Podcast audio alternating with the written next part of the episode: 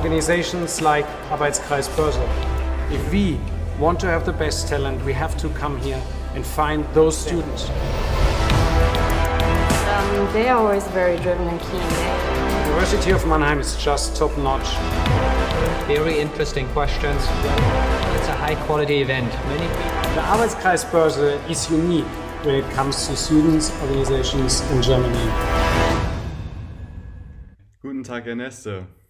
Hallo Markus, wie geht es dir? Wie geht's dir? Ja, mir geht's gut. Und dir? Ja, auch gut, vielen Dank. Wo sitzt du denn gerade? Ja, ich bin im Büro. Ich bin in Frankfurt. Ähm, Ich gehöre eine, ich gehöre zu den ein, wenigen, die die ganze Zeit im Büro sind, die sehr wenig Mhm. Homeoffice machen. Aber das nicht, weil ich muss, sondern weil ich es ehrlich gesagt vorziehe, im Büro zu sein. Mhm. Ja. Ja, ich bin sogar hier auch gerade im Büro, im AKB-Büro. Aber ich würde sagen, wir können vielleicht einfach direkt anfangen. Gerne. Ähm, und wir machen es immer so mit unseren Gästen, dass wir als erstes über den Werdegang unserer Gäste reden. Und ich glaube, das ist bei dir auch besonders interessant, ähm, denn du bist ja Head of Human Resources von Rothschild Deutschland. Und es ist ja nun mal nicht so, dass man von heute auf morgen einfach so Head of Human Resources wird. Und deswegen wäre es super interessant von dir zu hören, ähm, wie du denn dazu gekommen bist, was deine ersten beruflichen Stationen waren und ob für dich vielleicht auch schon von Anfang an oder sehr früh klar war, dass du gerne eines Tages Human Resources machen würdest. Mhm. Sehr gerne. Also vorab, es war nicht von Anfang an klar, dass ich gerne ins Personal möchte. Äh, Das hat sich so ergeben bei mir. Ich habe auch nicht den ganz klassischen Werdegang wie andere. Ich habe nicht studiert. Ich habe jetzt inzwischen vor 30 Jahren eine Ausbildung gemacht und habe dann äh, in einem Automobilzulieferer begonnen. Mhm. Und äh, dann war die nächste Station war Personalberatung. Und dann bin ich in die Mhm. Werbung. Und in der Werbung habe ich äh, Geschäftsleitungsassistenztätigkeiten übernommen und auch Personalreferententätigkeiten. Das war, das ist Mhm. immer so in kleinen Häusern hat man oft so Positionen, wo man alles machen muss, was ich persönlich immer sehr Ja. schätze. Und ich bin 2003 dann zu Rothschild gekommen. Warum? Weil die Werbeagentur ist damals aufgekauft worden von einer großen, großen internationalen Agentur und wir sind stillgelegt worden. Okay. Damals wusste ich auch noch nicht, was ist M&A. Das war für mich neu. Und wie ich zu Rothschild gekommen bin, habe ich hier damals als Geschäftsleitungsassistentin angefangen und habe kurze Zeit darauf aber immer mehr Tätigkeiten aus dem Personalbereich übernommen. Ja. Früher gab es bei Rothschild keine Personalabteilung. Das war immer so, dass jeder Senior ein bisschen was mitgemacht hat. Der eine war ein bisschen Mhm. fokussiert aufs Recruiting, der eine hat sich ums, um die äh, Gehälter und um die Verträge gekümmert, zusammen mit einer Assistentin. Und äh, wie ich dann Mhm. kam, hat sich auch Rothschild entwickelt dahingehend, dass wir größer geworden sind. Und ähm, dann wurde ich irgendwann gefragt, möchtest du das machen? Möchtest du hier Personal, diese Personalthemen betreuen? Und das habe ich natürlich sehr gerne angenommen und habe dann sukzessive äh, den Aufbau und die Entwicklung der Personalabteilung mit betreut, vorangetrieben. Und ja, und Mhm. jetzt bin ich da, wo ich bin. Ich bin äh, Head of HR für, für Deutschland, betreue die Deutschland und Co. Deutschland, Deutschland und Rothschild und Co. Deutschland GmbH, die sich klassisch Investment Banking, Mergers and Acquisitions, Debt Advisory, Structuring Ja. und Equity Advisory befasst, aber auch seit 2018 äh, bin ich, betreue ich die Rothschild und Co. Vermögensverwaltung, also was ganz anderes Mhm, Okay. gehört zum Dach, aber vom Aufgabenbereich ähm, natürlich Personal, aber schon verschiedene Bereiche im Haus und auch äh, die Zusammenarbeit Mhm. mit den Bankern ist, ist ganz anders, ganz äh, challenging, weil die Kollegen in der Vermögensverwaltung wieder ganz andere Herangehensweisen haben als ein Ja. klassischer M&A-Banker. Ja, auf jeden Fall. Ja, also kein ganz so geradliniger Lebenslauf, aber das macht das Ganze ja noch ein bisschen interessanter. Ähm, aber was mich jetzt hier auch interessieren würde, ist, wie man sich denn ähm, die Rolle als Head of HR oder vielleicht auch allgemein als HRler vorstellen kann. Also was da so die Day-to-Day-Aufgaben für euch sind. Mhm. Es kommt natürlich immer darauf an, in welchem Team oder in welcher Firma man im Personalbereich arbeitet. Das, was Rothschild Ja. oder was, was bei uns äh, das Besondere ist, dadurch, dass wir ein kleines Team sind, sage ich immer, machen wir alles, was mit Personal zu tun hat. Das fängt wirklich an mit dem Rekrutieren der Praktikanten und hört auf mit dem Rekrutieren des Senior Managements. Ähm, Das sind die Ja. täglichen Aufgaben, wie wenn der Kollege eine Bestätigung haben will, ähm, wirklich von den kleinsten Dingen bis hoch zum Compensation-Prozess, bis zum Performance-Prozess. Ähm, ganz wichtiges Thema bei uns, und da kommen wir natürlich nachher auch nochmal drauf zu sprechen, ist das Thema Recruiting Diversity. Also es ist ein ganz ja. breit gefächertes Bild, also Training Development, äh, Strategie, wo geht's hin? Und in einem Haus wie Rothschild, wir sind rein beratendes Haus, ist natürlich, dass der Mitarbeiter, die Mitarbeiterin das Kapital ist. Ja? Also ohne ja. unsere, unsere Mitarbeiterinnen äh, sind wir nichts. Ja? Also wir haben nichts, was wir jetzt verkaufen. Äh, wir vergeben keinen Kredit und äh, deswegen ist es so wichtig, dass man auch eine sehr gut funktionierende Personalabteilung hat in jedem Haus. Mhm. Ja, auf jeden Fall. Ja, für uns Bewerber ist es ja in der Regel eher so, dass man ähm, HR ja, wenn dann eher über Events oder vielleicht eben beim Bewerbungsprozess kennenlernt. Deswegen auch mal interessant zu hören, ähm, womit man sich sonst noch so beschäftigt. Ähm, aber genau, Sie sind ja gerade schon auch auf ähm, Trends zu sprechen gekommen. Und Sie haben ja ähm, bei, bei Ihrer Zeit ähm, bei Rothschild sicherlich einiges miterlebt. Und es ist ja so, dass sich ähm, der Recruiting-Prozess in den vergangenen Jahren total verändert hat. Sie haben da ja gerade schon Diversity angesprochen. Ähm, und deswegen würde ich Sie vielleicht ganz gern fragen, was es da für Schlüsselentwicklungen gibt, vielleicht auch neben Diversity. Mhm. Also was sich wirklich geändert hat, also ich bin ja jetzt seit 18 Jahren bei Rothschild, wie ich angefangen habe, gab es was für den Studenten, klassischen BWL-Studenten an, an, an Uni Mannheim, an der mhm. EBS, an der WHU klar, dass er entweder ins Investmentbanking will oder ins Consulting. Ja. Das war irgendwie so gesetzt, das wollten, wollten sie alle machen und das hat sich geändert. Das hat sich schon mal einmal ja. geändert, dass äh, der Kandidat, die Kandidatin jetzt einfach so viele andere Möglichkeiten hat. Ähm, mhm. Und ob es die Industrie ist, die sehr gute Trainee-Programme anbietet, ob es das, das Startup ist, das ist nicht mehr so. Früher war es wirklich so klassisch, jeder wollte ins MA, jeder wollte äh, mhm. äh, zu einem der großen Beratungsfirmen und das hat sich definitiv geändert. Das heißt also, wir haben im Moment auch einen Kandidatenmarkt. Ja, der Kandidat, die Kandidatin okay. kann sich auch vieles aussuchen. Ja, und ähm, ja. das war früher, wie ich angefangen habe, noch nicht so. Also da muss man ehrlich sagen, da gab es halt auch, die Plätze waren einfach limitierter, es war schwieriger da reinzukommen in den Bereich. Ähm, mhm. Und das hat sich definitiv da schon mal geändert. Und natürlich, ähm, wir wollen natürlich Mitarbeiter, Mitarbeiterinnen bekommen, also dass die zu uns kommen, die wirklich sehr motiviert sind, die das wirklich auch machen ja. wollen. Ähm, das hängt ja nicht immer von den Noten ab. Natürlich wollen wir alle smarte ja. Leute um uns herum haben, das ist auch ganz wichtig. Aber im Endeffekt geht es ja immer darum, macht jemand seinen, seinen Job, seine Arbeit sehr, sehr gerne. Ja?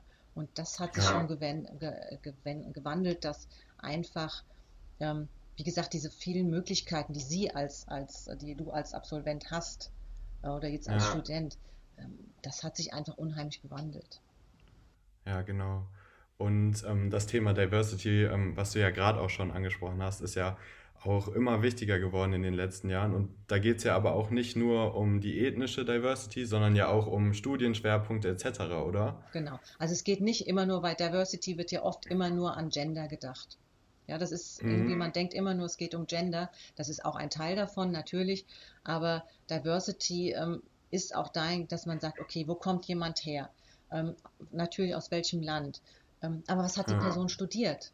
Ähm, in Deutschland ist es ja immer noch so, dass es klassisch, man sucht sich seinen Studiengang ja dahingehend aus, dass man sagt, okay, ich will BWL studieren, weil ich irgendwann mal später im Finanzbereich arbeite oder im Marketing. Ja.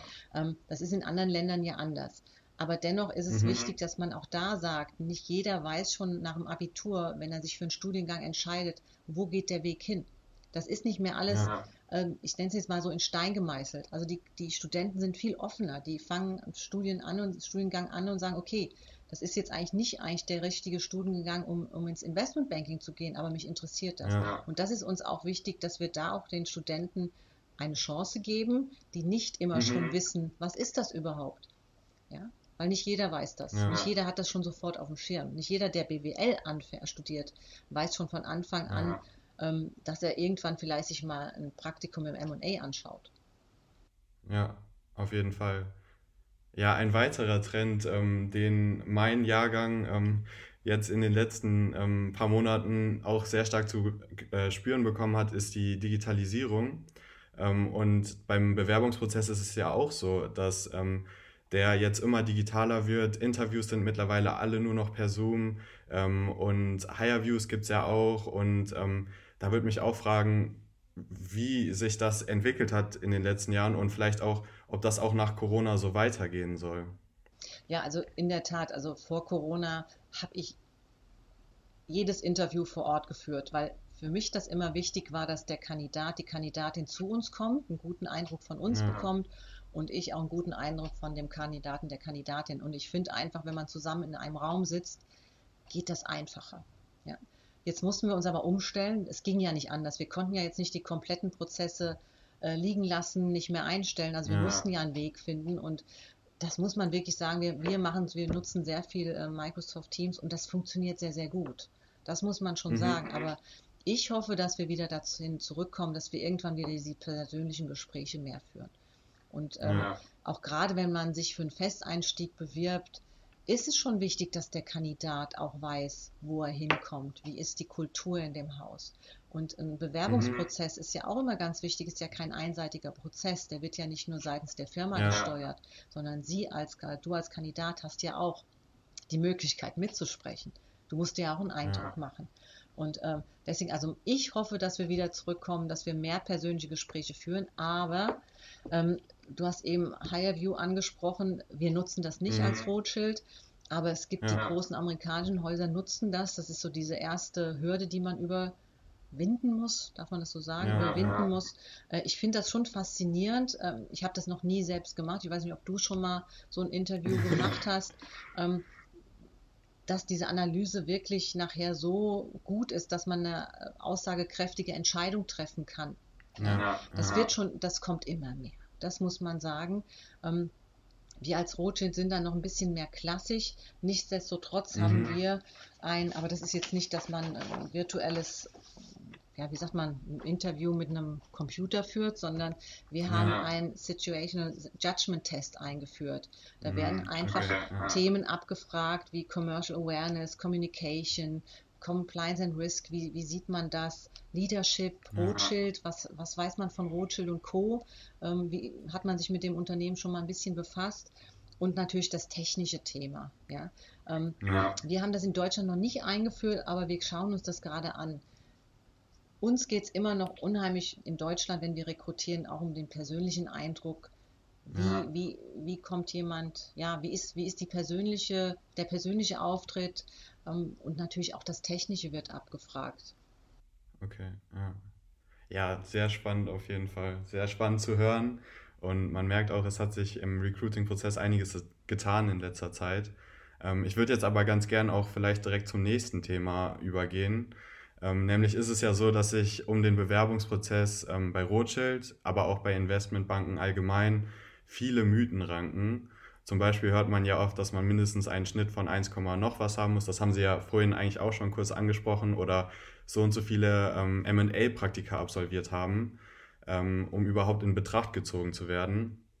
Aber ähm, Sie haben ja gerade angedeutet, dass es nicht unbedingt so ist. Vielleicht können Sie da aber trotzdem noch mal was zu sagen. Ja, also das hat sich auch gewandelt. Also es gab früher Häuser, ähm, da musste man sich gar nicht bewerben, wenn man Abitur schlechter als 1,8 hatte, sage ich jetzt mal. Ähm, das hat sich einfach ja. gewandelt, weil ich finde immer, man muss sich eine Bewerbung oder ein, ja, eine Bewerbung komplett anschauen. Nicht jeder Kandidat, Kandidatin mhm. wusste schon während des Abiturs, wo der Weg hingeht. Ähm, gab vielleicht andere Themen in, in dem Leben, in diesem Abschnitt. Und ähm, deswegen ist es für uns wichtig oder für mich extrem wichtig, dass ich mir eine komplette Werbung anschaue. Das heißt also schon Abitur, aber die Studiennoten, die ja. Praktikazeugnisse. Ich bin auch noch eine der wenigen Recruiter, glaube ich, die wirklich auch noch Praktikantenzeugnisse oder Zeugnisse generell liest, äh, um sich ein gutes mhm. Bild zu machen. Äh, das hat sich definitiv gewandelt. Ja, also das ist ähm, ja. nicht mehr so. Und bei uns war das allerdings auch noch nie. Also ich weiß zum Beispiel bei Rothschild, ich krieg, werde oft angesprochen, dass es heißt, na, ich brauche mich bei Rothschild ja nicht zu bewerben, weil ich kein M&A-Praktikum habe. Das ist nicht ja. so. Das ist definitiv nicht so. Man sollte ein relevantes praktisches Praktikum haben, einfach um auch zu wissen, wie, wie ist das überhaupt im Berufsleben? Ja, weil mhm. es ist natürlich im M&A ist ja alles sehr challenging und sehr schnell und dann braucht man einfach schon vielleicht ein anderes Praktikum, wo man sich so ein bisschen vorbereitet hat. Ja, das muss ja. aber jetzt kein Praktikum im M&A sein, um Gottes Willen, nein. Äh, wir sagen ja. immer gerne ein relevantes, fachrelevantes Praktikum. Einfach, wie gesagt, mhm. um auch einfach die fachlichen Themen schon ein bisschen zu können. Aber es gibt auch wirklich, wenn man sich zum Beispiel nach einem Praktikum, für ein Praktikum nach dem dritten Semester bewirbt, da hat man ja eigentlich erst ja. ein Praktikum maximal und das ist dann meistens ein Praktikum Wirtschaftsprüfung, äh, Consulting, aber mhm. nicht unbedingt MA. Nein. Und es ergibt sich ja. ja oft so, dass Praktikanten, äh, Praktikanten, Studenten ein Praktikum machen in einem Bereich und dann durch dieses Praktikum erst zum MA kommen.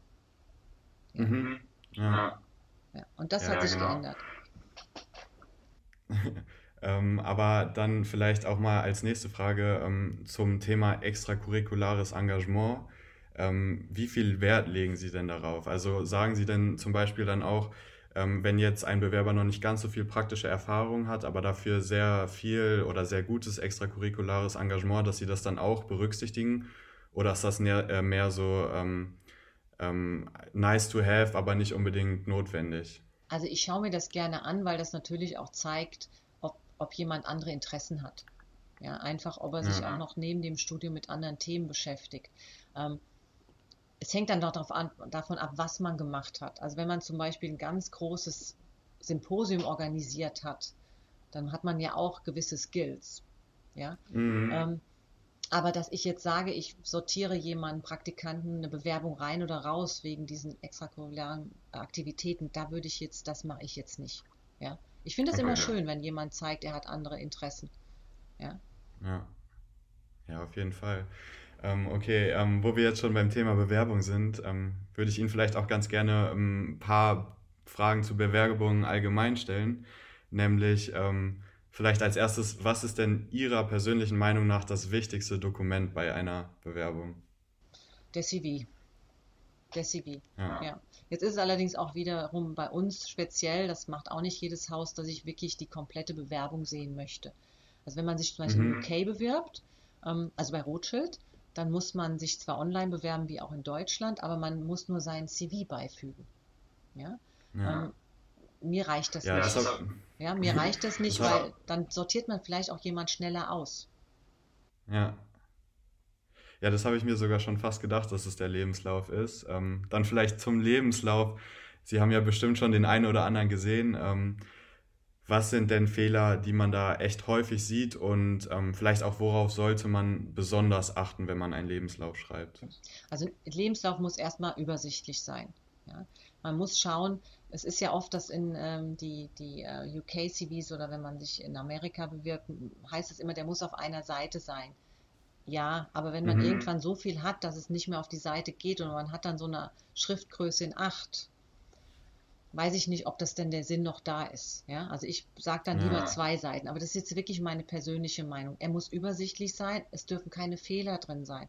Das ist ja ein Arbeitsbeispiel, äh, das Sie abgeben. Ja, also wenn Sie ein ja. CV abgeben und der ist voller Fe Fehler oder Sie haben ein das äh, Online-Application-Form, was Sie ausfüllen und dann liest man schon und Rothschild ist falsch geschrieben oder Vielleicht steht sogar, ist das sogar, dass der Text von einer anderen Bewerbung kopiert wurde und dann steht dann anstatt Rothschild eine andere Investmentbank drin. Das sind natürlich so Themen, ähm, die im Investmentbanking nicht so gut ankommen, weil ein Thema im Investmentbanking ist ja Attention to Detail. Dieses, ja. ich muss sehr genau arbeiten. Ähm, ja, das ist einfach das, die erste, das, der, der erste Schritt. Die Bewerbung muss einfach sehr, sehr ordentlich gemacht werden. Mhm. Und das heißt, der CV muss ordentlich geschrieben werden. Wie gesagt, keine Fehler. Ähm, man muss schauen, wenn man ein Praktikum in 2021 gemacht hat, dann sollte auch da 2021 stehen und nicht 2020 oder 2022. Natürlich würde ich jetzt auch niemand, wenn ein CV oder die Unterlage an sich sehr gut ist, gehöre ich nicht zu denen, die dann aussortieren, weil ich finde, ja. da kann man drüber sprechen. Ja, da gibt es Schlimmeres. Aber wenn ein CV zum Beispiel äh, voller Fehler steckt, also von, von Anfang an, mhm. die Adresse stimmt nicht, äh, der Name ist falsch. Also ich habe wirklich schon CVs geschrieben, gesehen, wo ich gedacht habe, oh, da hat aber jemand nicht besonders ordentlich gearbeitet. Ja. Und das ist dann ja wirklich ja. schade, wenn man deswegen eine Absage bekommt. Ja, auf jeden Fall. Ja gut, aber mal angenommen, ich hätte jetzt ähm, eine ordentliche Bewerbung, einen ordentlichen CV abgegeben und würde von Ihnen zum Interview eingeladen werden. Wie könnte ich mich denn ähm, dann ideal auf ein Interview vorbereiten und was ist das Wichtigste beim Interview? Also worauf kommt es denn dann beim Interview an? Mhm. Es geht um eine Praktikantenposition? Ja. Ähm, ja, sagen wir mal Praktikantenposition. Also was natürlich, was ich bei uns im Praktikanten-Recruiting-Prozess haben Sie drei Gespräche. Sie haben ein Gespräch mit mir, HR, und dann zwei Gespräche mit Bankern, die Sie fachlich Mhm. prüfen. Das heißt, wenn ich mit einem Kandidaten spreche, möchte ich gerne ihn so dazu bringen, dass er wirklich so ist, wie er ist. Also wirklich seine, ich meine, man ist aufgeräumt, äh, aufge, aufgeregt, definitiv. Sind wir mal ganz ehrlich, Ja. wenn man so ein Gespräch führt. Ich möchte gern, dass der Kandidat, die Kandidatin wirklich zeigt, wie, wie er, wie sie ist. Das heißt, motiviert sein, äh, warum man was machen will. Ich meine, man muss schon verstehen, warum will ich in den Bereich. Ja, ich meine, Mhm. das muss ja nachvollziehbar sein, weil in jedem Beruf ist es wichtig, dass man den Job auch am Ende gerne macht, motiviert ist. Ja, also es ist wichtig, dass Mhm. man das rüberbringt und man muss natürlich schon ein bisschen über die Firma informiert sein, bei Ja. der man sich bewirbt. Ja, man muss natürlich schon wissen, wenn man sich jetzt bei Rothschild bewirbt, wir sind ein reines Beratungshaus, also Pure Advisory. Ja, wir haben kein Trading. Ja. Ja, bei uns kriegt man keinen Kredit. Ja, und wenn das jemand, der sagt, der hat wahnsinniges Interesse am M&A, nicht weiß, dann ist natürlich, dann denke ich, naja, hat er sich vielleicht nicht richtig beschäftigt mit dem, mit uns. Mhm. Ja?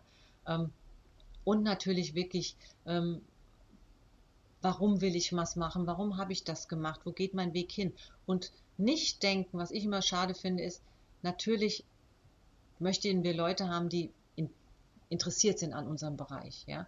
Aber man muss Ja. jetzt nicht machen, wenn man noch nie vorher ein Praktikum in dem Bereich gemacht hat, als ob das jetzt schon die finale Entscheidung ist fürs Leben. Wenn man, wenn man noch kein Ja. Praktikum in dem Bereich gemacht hat, ist das legitim zu sagen, ich habe das noch nicht gemacht, mich interessiert das wahnsinnig.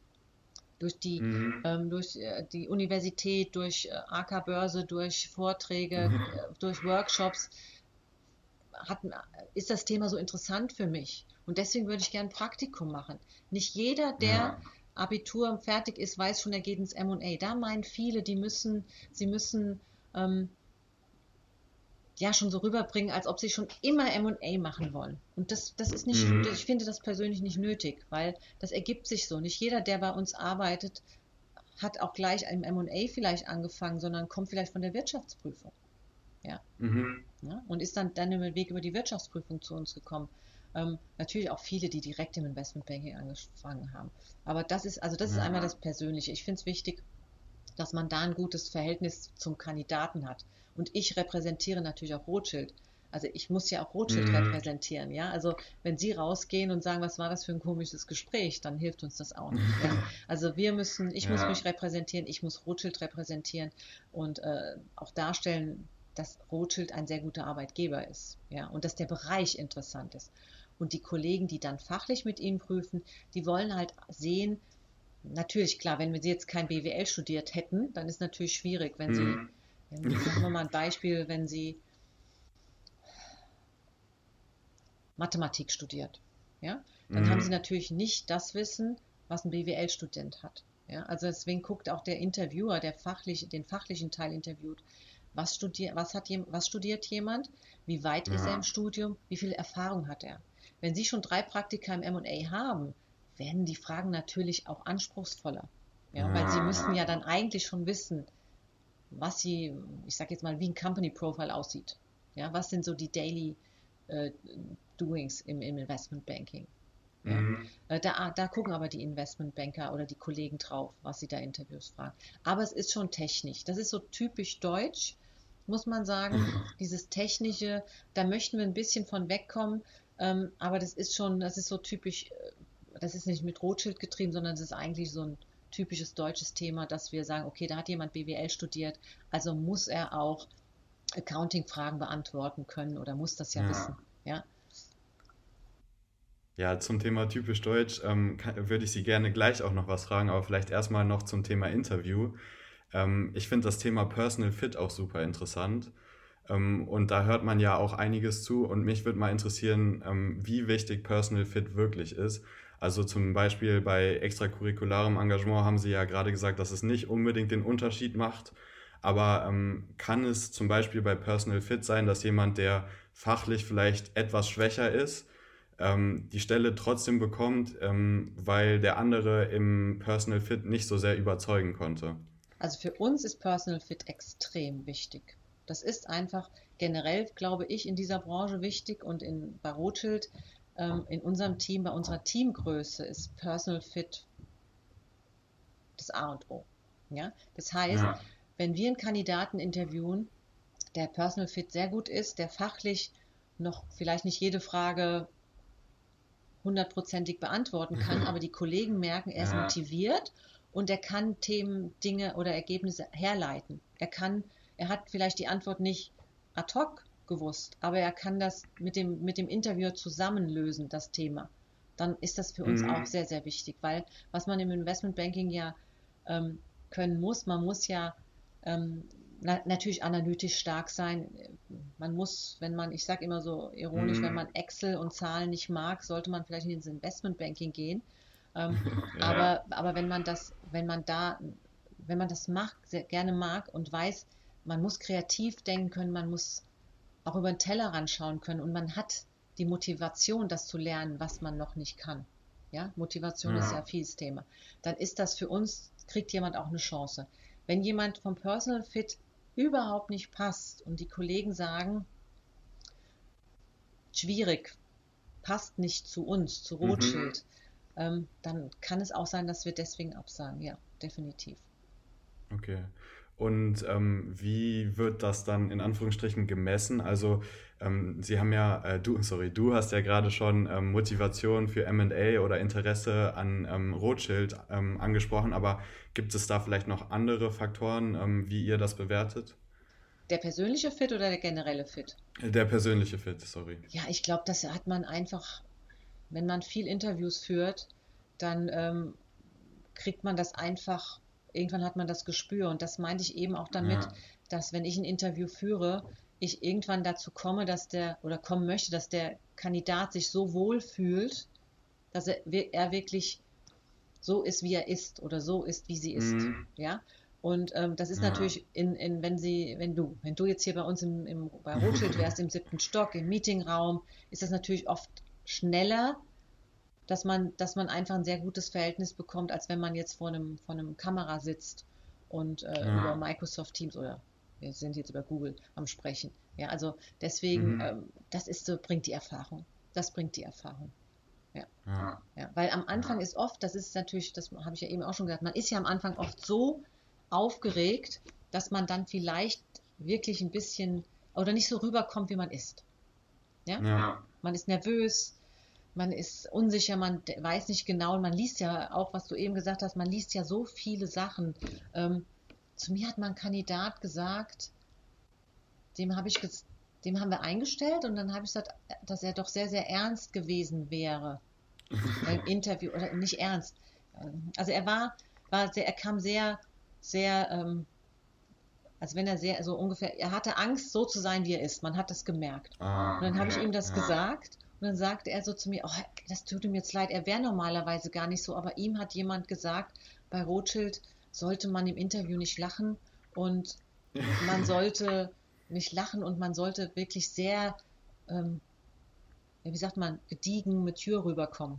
Ja? Mhm. Und das eine hat mit dem anderen überhaupt nichts zu tun. Ja. Okay. Und der hat auch sehr gut ja. zu uns gepasst, wie er dann, wie er dann zu uns kam. Ja. Also möglichst ähm, ganz ruhig und entspannt und gut gelaunt ins Interview kommen bei Ihnen dann. Und man braucht keine okay. Angst haben. Man braucht keine, weil das ist bei uns ganz wichtig.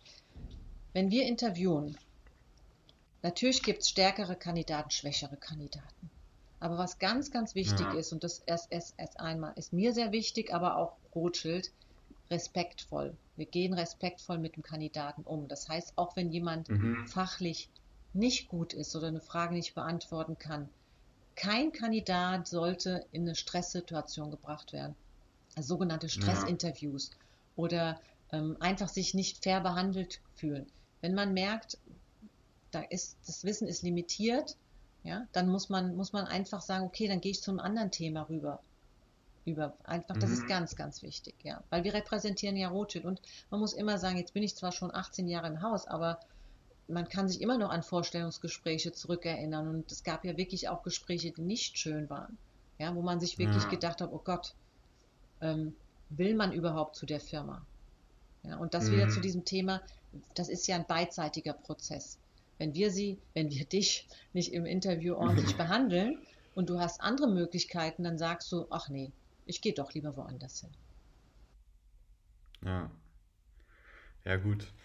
Ähm, aber jetzt vielleicht, um nochmal zurückzukommen zum Thema ähm, Deutschland, technische Fragen. Ähm, es gibt ja, soweit ich weiß, zwischen, ähm, also im Bewerbungsprozess ähm, für Frankfurt oder für Deutschland ähm, im Vergleich zu London oder generell englischsprachiges Ausland schon einige Unterschiede. Ist das richtig? Ja, es ist dahingehend richtig, dass